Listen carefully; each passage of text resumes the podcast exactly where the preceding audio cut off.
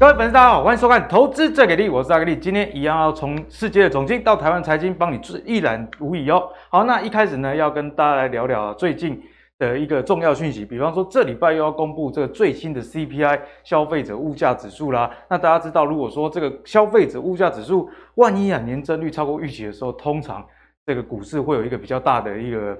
呃，下修了，但是如果呢，还是按照了我们之前节目上帮大家推断的通膨的触顶的迹象的话，理论上虽然通膨的年增率还是会很高，但是呢，应该是会一个年增率往下走的情况。那我们也希望是看到这样的一个情形。那下礼拜呢，又有这个 FED 最新的这个利率决策会议要展开啦啊，所以这个会不会照着市场的预期啊？那你就大概升息两码。如果是的话，那我想对整个市场的动荡就。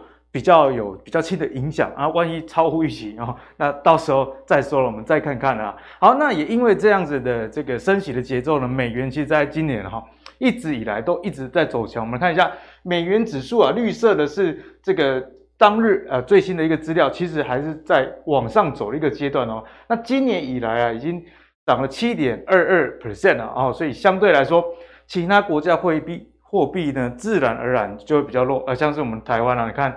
台湾哦，不管是这个二零二零年底以来，哈，到今年以来，到最近的一次的涨跌幅，其实都是往下走的情况，就是贬值的意思啦。那也因为贬值的关系，大家知道说，当资金啊汇出台湾的时候，资金没有在股市里面，那自然股市就会比较疲弱啦。好，那。从这个货币的方面，我们看完之后发现呢，说呃，这个股市为什么没有办法一举往上攻，其实是有原因的。那除此之外呢，回到经济面上，我们也观察到这个美国十年期的这个公债殖率再度突破三 percent。那为什么说经济面呢？因为昨天也有跟大家讲了这个通膨的疑虑。那因为啊，这油价持续的高涨，那你通膨因素之下，市场会预期说你这个升息的力道也会怕以后会加大，所以市场避险的这个。情绪就会很明显，那避险情绪呢？大家就可以参考这个美国十年期的公债哈。现在我看连比较短的这个公债的殖利率，以及比较长的，基本上都是又回到这个三 percent 这样子的一个水准啊。那我们看前一波其实台股的上涨，其实伴随的就是这个公债殖利率的往下走。那如果公债殖利率又开始往上呢？对股市的一个拉扯啊，对。台股继续往上走，这个就是要有一点疑虑了哦，哦，所以这是要多加留意的一个情况。不过呢，讲那么多，还是要跟大家讲一下好消息。那就是我们来看一下，那美国重要的几大指数，包含道琼、纳斯达克、S M P 五百以及罗素两千，虽然呢，我们看到今年以来还是绿的，但是近期哦，似乎有发现都有止稳的一个态势。诶，我们刚刚不是讲吗？这个。通膨还是持续影响，那公债殖利率还是持续往上走，市场上其实这个担忧的情绪还是非常的高昂。但是呢，如果从股市的走势来看，是不是有一点希望已经大概反映完这些利空了呢？那个就是我们跟各位今天会讨论的一个重点哦。所以六月还有没有一丝的希望？今天我们就邀请到技术分析王子阿信来帮我们一起解析哦。好，那节目呢一开始呢还是要来。请教一下阿信啊，因为阿信这个不来啊啦，哈，这个不怪股票一直起啦，哈，啊，就是。所以我现在我来了之后，今天至少一万六千六百点，不过今天是收绿，所以这算是好事。你不要今天大涨，然后刚好邀请你来，哈，因为我们的 观众朋友都知道，阿信来如果大涨的时候没什么好事，就、哦、是会反转，就很就很刚好，所以大家叫你反转王子嘛。好，那我们就要来跟阿信一起探讨啊。我们刚刚有提到这个。外资的买卖超以及这个汇率之间一定是有所关系的啦。嗯、哦，那这个图可以看到黄色的线呢，就是台币的一个汇率。大家可以留意到，其实近期还是持续走贬的情况哈、哦。这边已经是连四贬的一个情形啦。那如果我们对照外资的买卖超，今年的外资真的是基本上啊，拢在买股票了哈，拢在买股票。那虽然呢，前阵子诶有一波的有一波的这个买超，那台股也弹起来了，但是近期。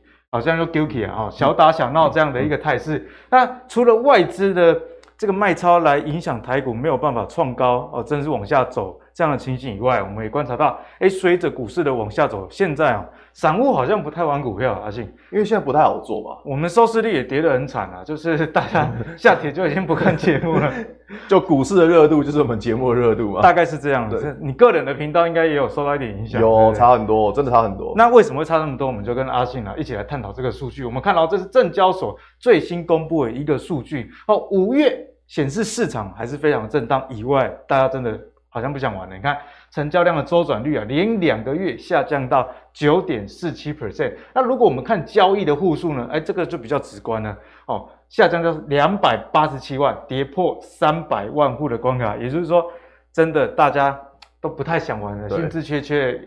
也有可能是想玩但没钱玩，毕业了这样子套牢。我最近去那个公家机关办事，那个人说是我的粉丝啦，嗯、然后就直接给我看他股市的损益，说他已经很久没看盘了，而而而且很特别哦，他给我看的股票都跟跟我的路线没什么关系。然 后是你的粉丝，对，对，那你要跟他说是你们好没有好好看我节目才会这样子，真的，对，对对。好了，那我们看自然人的成交比重降到五十六点五 percent 啊，这个就更直观了，散户。不还剩啊哈，而且连定期定额的金额哦，也连续两个月减少到五十二点八亿。好，所以总结来说啦，真的是股市走了，人走了，茶也凉了哦。那但是还是要跟大家讲一个好消息，有一句话，大家都说，当散户不玩的时候，哎，反而这个市场有相对的低点。但是呢，我们刚刚讲前面讲到这么多经济面的一个干扰，以及这个台币汇率不是很强的情况下，阿信啊，现在此时此刻。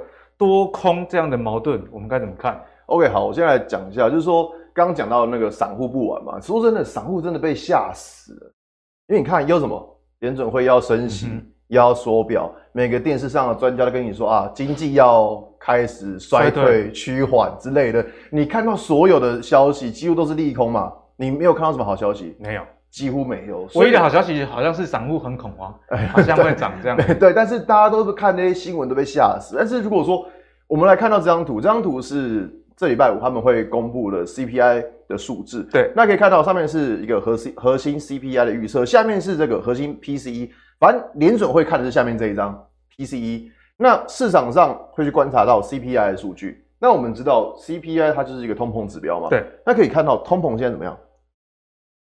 它已经是大家已经预期是这样连续的在往下滑了，嗯、所以这边会思考就是说，通膨会不会已经触底？我个人觉得是会，我个人觉得通膨会触底。那最近两天大家看到好像油价要上来，所以说好像股市又开始震荡，会怕说通膨又再起了。对，可是你从这两张图你可以看到，其实市场上面的预测是通膨已经触顶了。对，其实这个东西很重要，嗯、因为在前几个月的时候。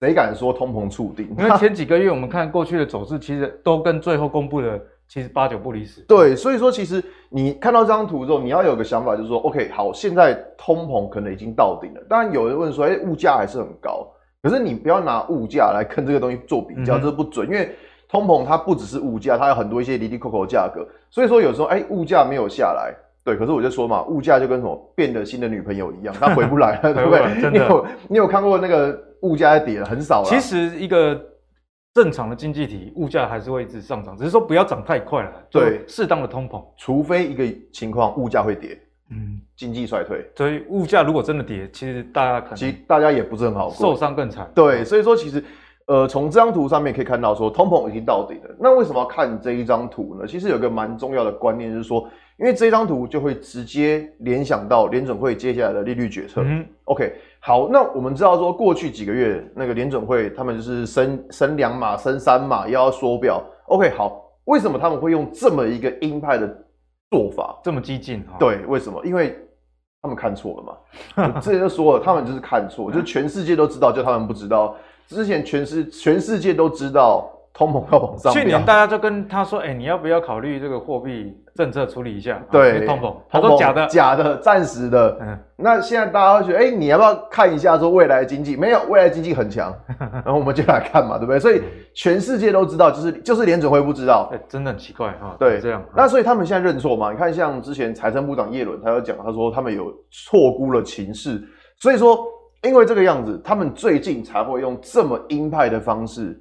去做升息啊，缩表这么快速，有史以来最快速的升息，算是要补补救，补对，要补救。所以看到其实之前的股市其实最近应该说前几个月的下跌，哎、欸，真的是蛮凶猛的，真的很凶。为什么？因为市场在反映的就是说，联准会他们这么快速的去做一些升息的动作。对，OK，好，那我们刚刚知道说，通膨已经到顶了，那联准会会不会改变他们的策策略呢？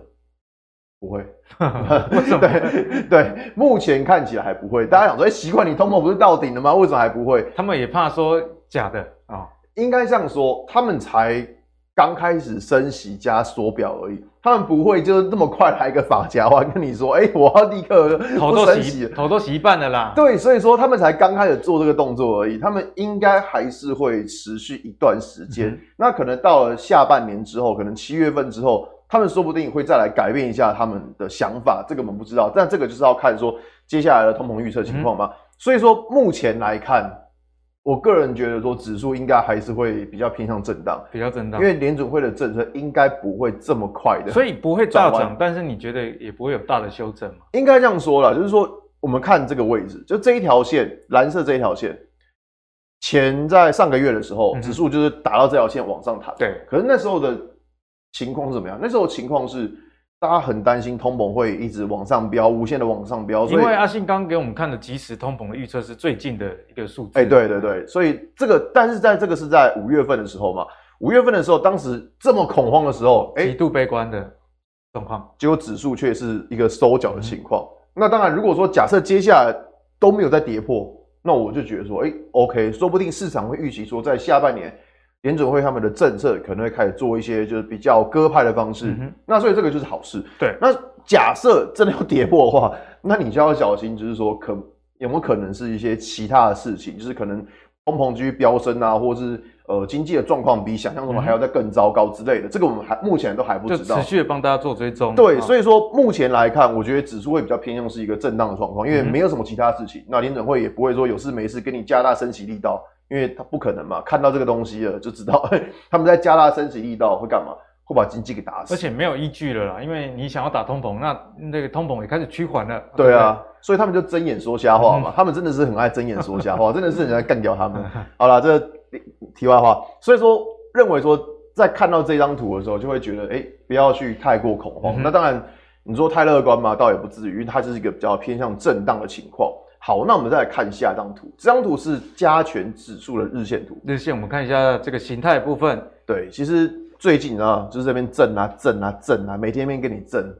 为什么？因为这个盘就是一个上有压力，下有支撑，嗯、每天就在给你震的这样这边洗。对，那其实有这种状况，我倒觉得也不太意外啦。因为这个礼拜要公布 CPI 的数据，大家可能比较观望一点。对，虽然因为你在每次在数据公布之前，市场当中都是比较悲观的。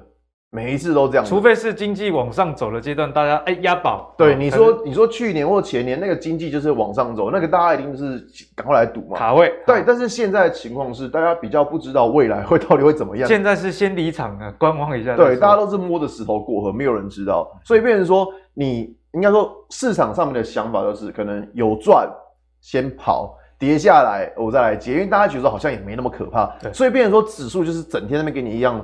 上上下下，上上下下的，那这种情况会到什么时候呢？嗯，我觉得应该会到下礼拜吧，至少到这个下礼拜，就是你会会议开完之后，呃，有可能 CPI 指数公布出来之后，市场上可能会有一些反应，但是公布出来之后，市场反应之后也是会看一下联准会的反应，所以我觉得说震荡的情况应该还会再维持一段时间，所以这个盘大概就是个股表现了啦，呃。应该这样说，就是这个盘的操作方式应该是涨了不要去太急着追，那跌了你也不要过度去恐慌。就我觉得这个盘应该是这样做，就是涨了你不要想，哎，看到涨了觉得很兴奋，觉得哎要大涨了，难难度有点高。所以现在难度真的有点高，佛系一点可能是比较好的一个选择啦。就是你应该是把进场之后把你的停损点设定好了，把你停损点设定好，就是不要管中间的震荡，我觉得这样会比较好一点。那这个是在日线图的部分，那我们来看一下，就是说月线图。因为大家一定很好奇，说，哎，你刚刚说了指数会震荡，那到了什么时候会比较好？我先来跟大家去教学一下这个观念。首先，你看到过去两年的情况，这一条五个月的均线，它都一直在十个月的均线上。当你看到大盘是这种状况，或者是个股是这种状况的时候，你就要知道，这种形态就表示它是一个上升的趋势。是好，但是你有没有注意到，从几月啊？三月的时候吧，三月、四月的时候，你看到。这一条五个月的均线已经往下穿过十个月的均线，这个就表示说上升的趋势已经结束了。嗯、在个股也是一样，如果个股有出现这种情况的话，就表示它上升的趋势已经结束了。人家说死亡交叉的这样呢？哎，这个倒不算死亡交叉，死亡交叉不是这样，因为死亡交叉是比较长天期的均线，啊、这个是短天期的，所以说。惯性的改变而已。呃，应该这样说，它可能上涨的趋势结束，它可能变成是盘整，也有可能变下跌，嗯、不知道。所以它倒不一定是真的死掉，因为它可能是跟你这边震荡盘整。对。那等到五个月又往上穿过，那至于说五个月的均线什么时候会往上穿过呢？嗯、我们来看这张图，这张图。紫色箭头这边是扣底值，阿信之前有教过我们扣底值，你看一下扣底值还在一个这么超级高的位置，就是之后它还是扣在高点，所以这个均线哦压力就比较大。所以接下来你看到扣底值现在这个位置，接下来两个月它如果要往这边扣还要多久？还有两个月的时间，所以说在。扣底值还没有到一个比较低的位置的时候，嗯、我都会觉得说指数可能就是会偏向一个震荡的情况。所以照这个节奏，可能是八月底前呃，可能叫六月七，可能要七月吧，七月附近的时候，可能指数它一定会有所谓的往上又往下之类，嗯、一定会有这种。但是如果说要有一个比较大的行情的话，我觉得到下半年就可能七月份之后会比较有机会一点，因为目前从现情看到，哎、欸，它就是一个还在震，还在震荡整理嘛。那可能到七月份、八月份之后，等到均线开始下来，嗯、那个时候可能通膨也下来了。通膨下来之后，可能联准会的策略也要开始改变了。我就会觉得说，哎、欸，指数就比较有可能可以开始有一个比较大的行情。所以从技术面以及刚刚阿信讲的这些总经面会议的这个节奏，那可能第三季的末是一个比较好的时机点。嗯。目前是这样看，嗯、但是这个要看接下来的数据。如果如果说假设通膨超乎我们预期啦，对，因为如果通膨数据真的没下来的话，那你也不用期待联准会的政策会有什么改变。那联准会的政策没有改变的话，我觉得指数也不会好到哪去，嗯、因为一定是看联准会的政策。对，因为就是联准会升息的目标，主要还是希望通膨啊有机会在两 percent。哦，当然这个目前看起来是蛮远的啦，但至少说不要再用更激烈的升息手段。那我想这个对投资市场就是好消息了。对，没错。好，那我们讲完这些技术分析后呢，大家应该就知道近期阿信提醒大家的，如果这个股票看到大涨哦，不要像这个前两年一样啊，就是进去呃。隔天就数钱了啊，对就冲掉，没有这种事，你可能就会套牢。那下底也不用太过于害怕，毕竟啊，该反映的今年大概也反映的大半了。好，那目前数据没有恶化，重点是在数据没有恶化。对，重点数据没有恶化。好，那接下来呢，我们就来跟阿信讨论。那在这样的行情之下，有没有一些特别的做法可以帮大家来赚一点零用钱？那我们就跟大家来聊到六月开始啊，哈，我们一直到六月底，哎，其实台股有一百九十家。公司都要开始除息喽。那经过阿格利呃团队的统计，哦，有大概有六十家殖利率都还有六 percent 以上，所以呢，高值利率的行情会不会是一个大家可以关注呢？因为有些人可能不是要领股利的，嗯，但是就是赌这个大家都要去领股利之前的这个涨幅。那在发放股利之前，就先把股利赚到。那我们也帮大家整理了哈。有十二档的公司，殖利率都还蛮高的。那像是阳明啊、台华投控，这个大家就比较知道，在航运类股的部分哦，你看殖利率哦，以目前来说，其实都还蛮高的，有九 percent 到十五 percent。但是这种属于比较景气循环一点，大家可能也不会太想去追啦。那另外像是联发科哦，最近已经被规划进入零零五六里面。那为什么进入呢？因为殖利率诶也是不错，以及 EPS 的状况，如果预测未来殖利率百倍半，好，所以。高达十二档的股票，这边就要请教阿信了。阿信啊，如果我们想要做这个除权息哦，抢这个发放股利之前这样行情的话，嗯、你的想法呢？我个人是不会啦。你个人是不会？我个人是不会，我不会因为它的殖利率很高我就去抢。对我个人的操作这样，因为我们看到这张图，现在很多殖利率都是一个吓死人的殖利率，你看阳明殖利率十五趴，长荣十二趴，我的妈呀，这么高！但是我的想法是说，你到明年你还能够有这种殖利率吗？很难吧？就是呃，明年不一定，可能后年有这种殖利率，可能真的很难的。嗯、那从这边可以看到，其实蛮多公司都有一样的情况，像宏基，宏基等下我们会来讲，它今它殖利率有八趴，哎，它到了它到了明年还有办法拿得出这种殖利率吗？这个就是一个很大的问号。所以，我们我们一档一档来看好了，嗯、就是我们先看到像长荣，好，长荣哇，长荣真的是大家投资人的爱啊。哦，不对，又爱又恨。对，就是他今年真的是配息配的很多嘛。目前看起来心如止水的样子。其实它不是心如止水，它是有一点点怪怪的，怪怪的，怎么讲？就是你看到这一根大量，通常这根大量代表什么意思？大量代表很多人。嗯哼，好，那很多人，那我们去想一件事情，就如果很多人去买，那很多人，这些人到底是赚钱还是赔钱的？要怎么看？去看一下它的均价。就均价的位置的话，假设股价在这个均价的下方，对，就表示说这一根 K 棒买进的人，他都是一个赔钱的情况。套牢啊，这是套牢了。所以你看长荣今天这样杀下来，哎、欸，好像好像怪怪哈，好像在这一根买进的人怎样都挂掉了，嗯、都套牢了。你看哦、喔，之前前几天只要跌破就拉上来，跌破就拉上来，每一次这样跌破跌破就拉上来。但今天这一根这样下去之后，虽然它好像有拉更更上来一点点了。只是说，它目前的股价还在这一根大量 K 棒均价的下方，表示说，其实在这一根去抢的人，这几天都套牢的。那反观看到阳明呢？诶，阳明就还好了，至少还是在这条线以上。对，你看它的它的均价是在一二四点七三的这个位置。你看前几天跌到这边来，诶，它都还有守住，跌下来的都有守住。所以说，其实阳明的套牢压力，应该说它会比较小一点。它比长荣也要小一点。那这边我会特别举这两档来当做范例的原因，是因为说，呃，当然不是叫大家去抢，而是说我们在看一个族群的时候，会去看一下说这个族群里面所有的股票。那像海运一定看阳明、长荣跟望海，但是不会看望海嘛，因为望海已经烂了嘛，对不对？对。所以说你会以这两档来做。那你看到是一档股票，它在大量 K 棒的均价下方，而另外一档是在均价的上方，你就觉得说，哎，这个族群。没有走得很整齐，没有一致性。对，就如果说两档都是在大量 K 棒均价的上方，那这个族群可能我们会比较喜欢。但是同一个族群，它却有不同的走法，这种情况，我对我对于这个族群，我觉得比较尴尬。因为通常有族群性的时候，你要爆发的这个力道也会比较强。对，有这样讲，就是有族群性的股票，它的持久力会比较好，它能长得比较久、比较远。但是像这种就是有族群性，但是它没有很明显，就是一个好一个坏。所以说这种情况。在判断上就会比较难判断，就是你会胜率会降低了。对，那再来可以看到像是精华，哎，最近像提到族群性，最近做饭店的很红嘛，做旅行社的也很红，对，大家都想要出国，像连那个六福村、剑湖山都涨停了。对，我就想说奇怪，在涨什么？对，涨在涨什么？是大家解封之后都会去那个六福村跟剑湖山去玩嘛？那时候在六福村涨停的时候。我第一个想到，哎、九族文化村有股票吗？那时候第一个想到这个东西，就是九族三六九嘛，对不对？所以说，其实可以看到，最近像什么晶华做饭店的，然后是说什么像最近什么高野，然后反正一些很海湾，一些你之前不太会注意的饭店股票，最近都涨上来。那所以说，可是我们可以看到晶华，其实晶华应该算是龙头指标。就如果你说台湾要开放好了，你觉得台湾每个都去泡台东泡温泉吗？也不会。大部分都会来台北玩一下，对，所以、啊、台北指标饭店就对，就精华。所以说你看哦、喔，就是以这个族群来说，哎、欸，龙头却是怎么样？好像没有什么动静。那你你要如果你要族群性，你起码龙头你要先动吧。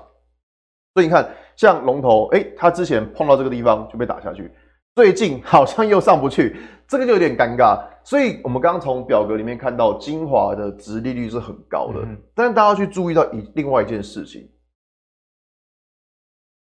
他在去年第三季的时候，对，他卖了达美乐，所以他的去年的 EPS 很高。去年的 EPS 很高，所以他配股配息也配得很好。嗯 OK，好，但是你请问你有第二间达美乐可以给你卖吗？所以阿信就要提醒大家，如果看到这个高殖利率的时候，哎、欸，第一是刚刚讲的航运，对，可能景气循环问题，对，那有些个股可能去年呢、啊，你要记得看一下它的财报是不是业外来溢出，对，所以不要只单纯看到殖利率高就觉得好，那我要去买，不行，因为你要想就是说，它如果是本业，那当然没有问题，嗯、但它如果是业外靠卖厂房、卖土地、卖什么之类的，嗯、那这种的。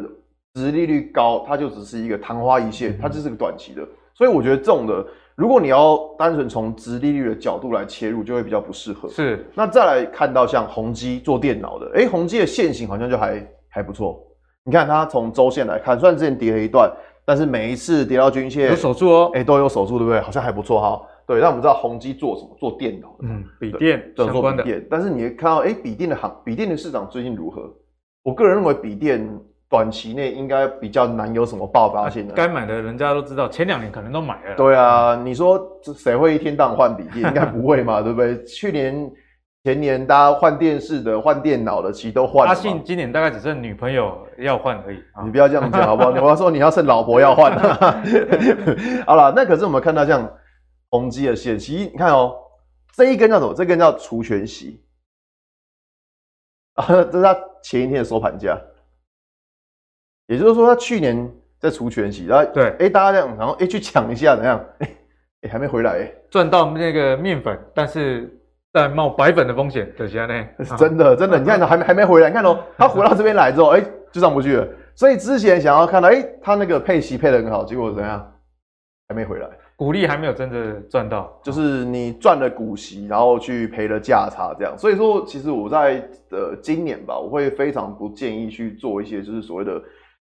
殖利率的动作，因为我觉得其实台股，不要说台股，全世界的经济其实都会有一点点的风险在。对，就是我们现在看到很多很多数据都告诉我们说，其实经济就是在趋缓，还没有走向衰退。对，但是就是趋缓。那如果经济趋缓的话，到底还有多少间公司它能够扛得住这种景气趋缓的压力？我觉得会打个蛮大的问号。所以说，在这边的话，因为我们殖利率，你当然会从一个比较长期的角度来切入。那所以说，现在就是刚好景气从个高峰要还有往下的过程，嗯、所以在这边去抢这个殖利率，我会觉得风险比较大一点。好，所以阿信也提醒大家，这个殖利率行情，个人他个人比较不建议啦。那当然，你如果是存股族，你有存这个呃获利很稳定的公司，那个只是另外一件事情。没有你你，如果你是存那五年、十年那种，当然无所谓。对，但你是说你现在你想要来存股的，嗯、我就会觉得说，哎、欸，好像有点高了这样子。对啊，所以阿信也提醒大家，如果看到高值利率的这个个股的话，也要看一下，哎，是不是景气循环啊？对，去年有没有业外啊？还是说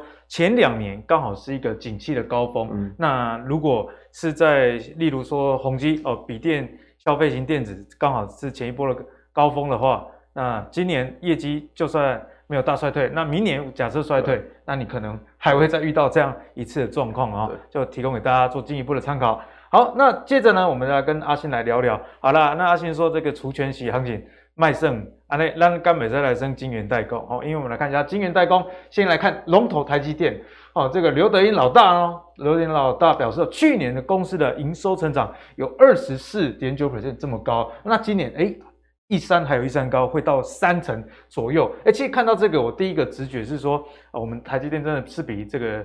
Intel 强太多了哈，Intel 昨天在美股跌了五五 percent，Intel 就败家子啊，因为说这个 PC 跟 NB 对啊都展望不好，对，但是我们台积电不敢哈，一样持续的看好了。那我觉得有一个重点是，明年投资资本支出的部分，他说绝对超过四百亿的美元，也代表说这个资本支出还在高峰，先进制程还在投资。那为什么会这样投资？你一定是觉得说啊，未来我有机会赚更多。嗯啊，不，四百亿美金啊，又不是说钱太多哈，对不对？好，那现在的台积电呢，其实毛利真的是相当不错，有五十六到五十八 percent。那显然这个也是先进制程带来的一个一个效果了哈，不然是没有办法到五十六到五十八的。好，那接下来呢，我们就来看一下展望，因为大家可能说，哎，这种贵企的台积，那我们就来看一下展望哦。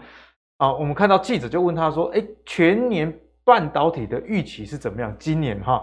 那公司表示说，今年不含气体的话，成长整个市场会有九 percent，那晶圆制造产业会有二十 percent，哎，所以看起来真的是不错。好，那这一点我也顺便想跟大家聊一下，说，呃，有人一直问说，哎，你台积电配息可不可以增加？不要问这种蠢问题，好不好？真的是够蠢的，买台积电一直要人家增加股息，哎，拜托哎，人家资本支出四百亿的美元哦，所以有时候你零股利，你如果真的要高值利率，那你去存，比方说金融啊。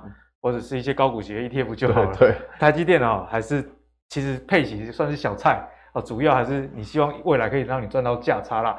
好，那我们看完台积电之后，其实二哥联电的状况也相当好哦。联电月营收合并的表现，我们可以看到今年以来哈都是持续攀高的一个状况。虽然之前从七十块跌到四十三，密密麻麻，但是人家的这个月营收最新的两百四十四亿，已经连续八个月创下新高啊，所以。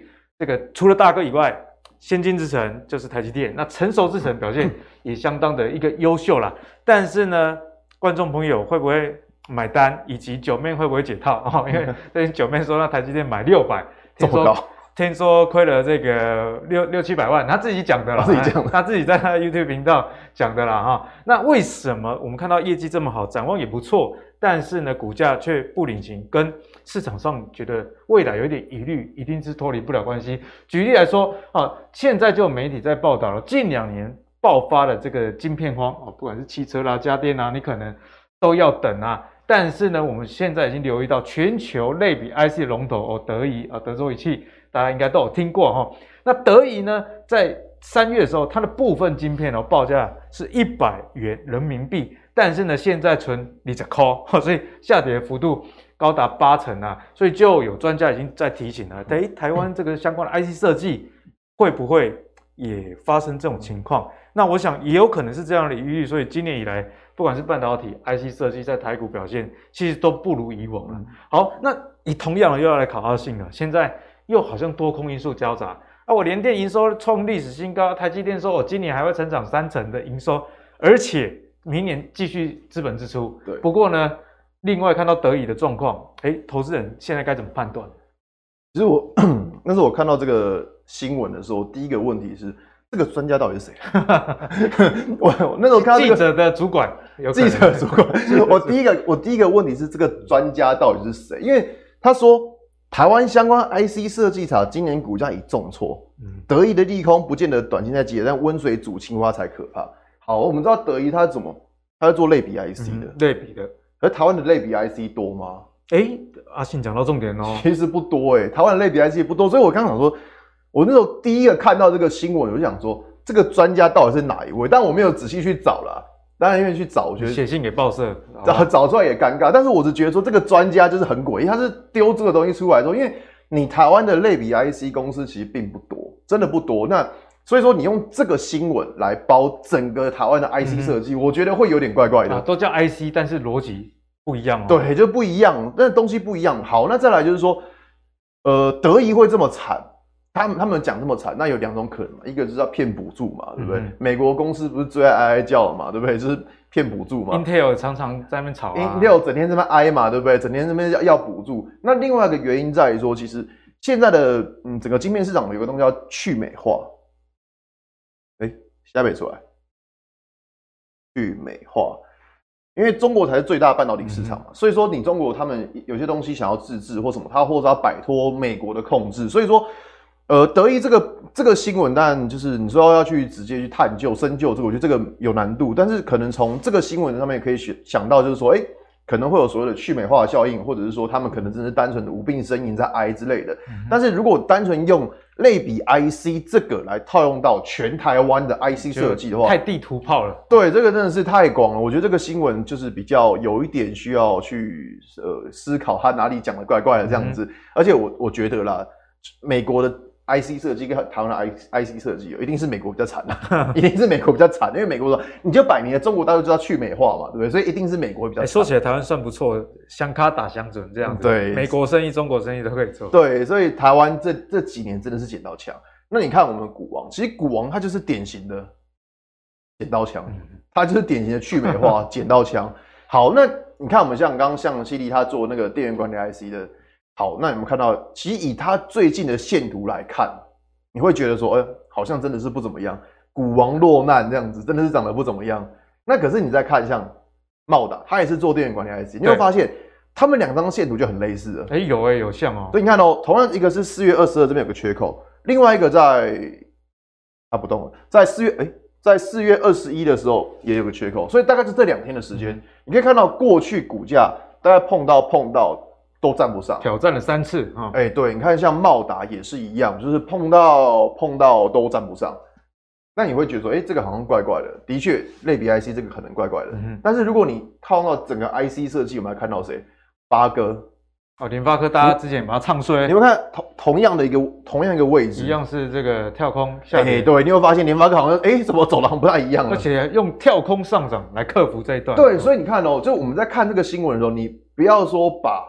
整个 IC 设计全部一竿子打翻掉，不是这样看，就是你在看新闻的时候，有时候大家可能会没有注意到这几个字，类比 IC，、嗯、就是你不要用只看到哦 IC 这两个字就觉得说台湾的 IC 设计是不是都一样？不是，他们 IC 有分很多种，这个就像我之前呢、啊，我刚结婚的时候，网友说那个福原爱离婚，你也快离婚了一样，就是等下都是都是日本，就是要都要离婚就对了。对对对，对，这个是这个，所以我觉得在看这个新闻的时候，真的不要有时候不要被新闻吓到了，还是要稍微看一下说新闻的内容。嗯、那当然你说呃，在整个 IC 设计的市场来说的话，其实我觉得以类比 IC 来讲，目前看到第三季可能真的会下修。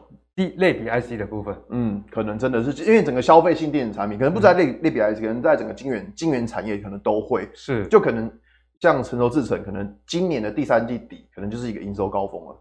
所以说，在针对这个情况。我会觉得说，大家还是真的是要稍微小心一点。当然，那个新闻我会觉得说，你不能用新闻去整个一竿子打翻整个东西。但是如果说就产业来说的话，目前看到呃营收的最高点可能是第三季底，对，可能第三季底之后，可能就是营收高峰准备下来了。所以说，针对这个产业，其实我还是会稍微有一点点小心啦。那当然，你说看像联发科，联发科虽然最近很强，但是呃，你可以看到像。它在最近，它虽然强，但是你会发现它股价也是往上碰到均线都站不上。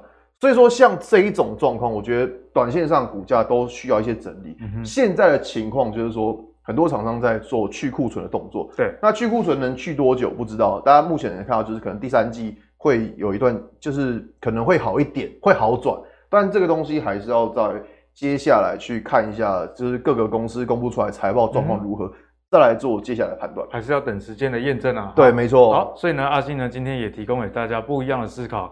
反正总结来说，阿信应该在这个月操作逻辑还是劝大家看到红哦，不要过度的去追。对、啊，那也不要想说什么出圈息行情就 就去买。对，那在这个晶片产业相关的部分呢，其实阿信刚刚有给大家一个节奏了，第三季可能营收就会见到高峰。嗯、那大家也可以把这个节奏感放在心里面，因为。你就算不知道现在该怎么做哦，那你如果开始去想，哎，下一季可能的情况，嗯、你大概就对于现在，哎，你要不要追，还是你该卖，有一个比较清楚的。应该说你要去想的是股价会不会已经先反应，因为这东西不会只有我知道嘛、嗯，市场上很多人都知道，所以说股价会不会已经先反应，这个我觉得是大家可以去思考的问题。嗯，好，今天谢谢阿信给大家的一个解析哈，那相信呢，大家在这一集又是收获满满。阿信呢，从总监的角度，以及从这个产业角度，一直到。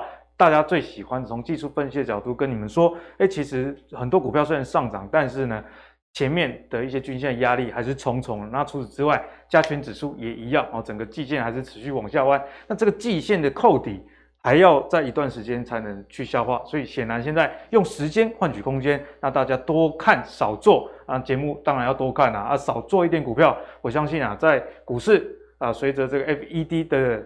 这个升息的节奏以及缩表开始确立，反映到市场之后呢，大家就有一个重新财富分配的一个机会哦。好，那如果你喜欢阿格力的投资最给力的话，别忘了上 YouTube 订阅 MVP 财经生活频道。我们下一集再见，拜拜。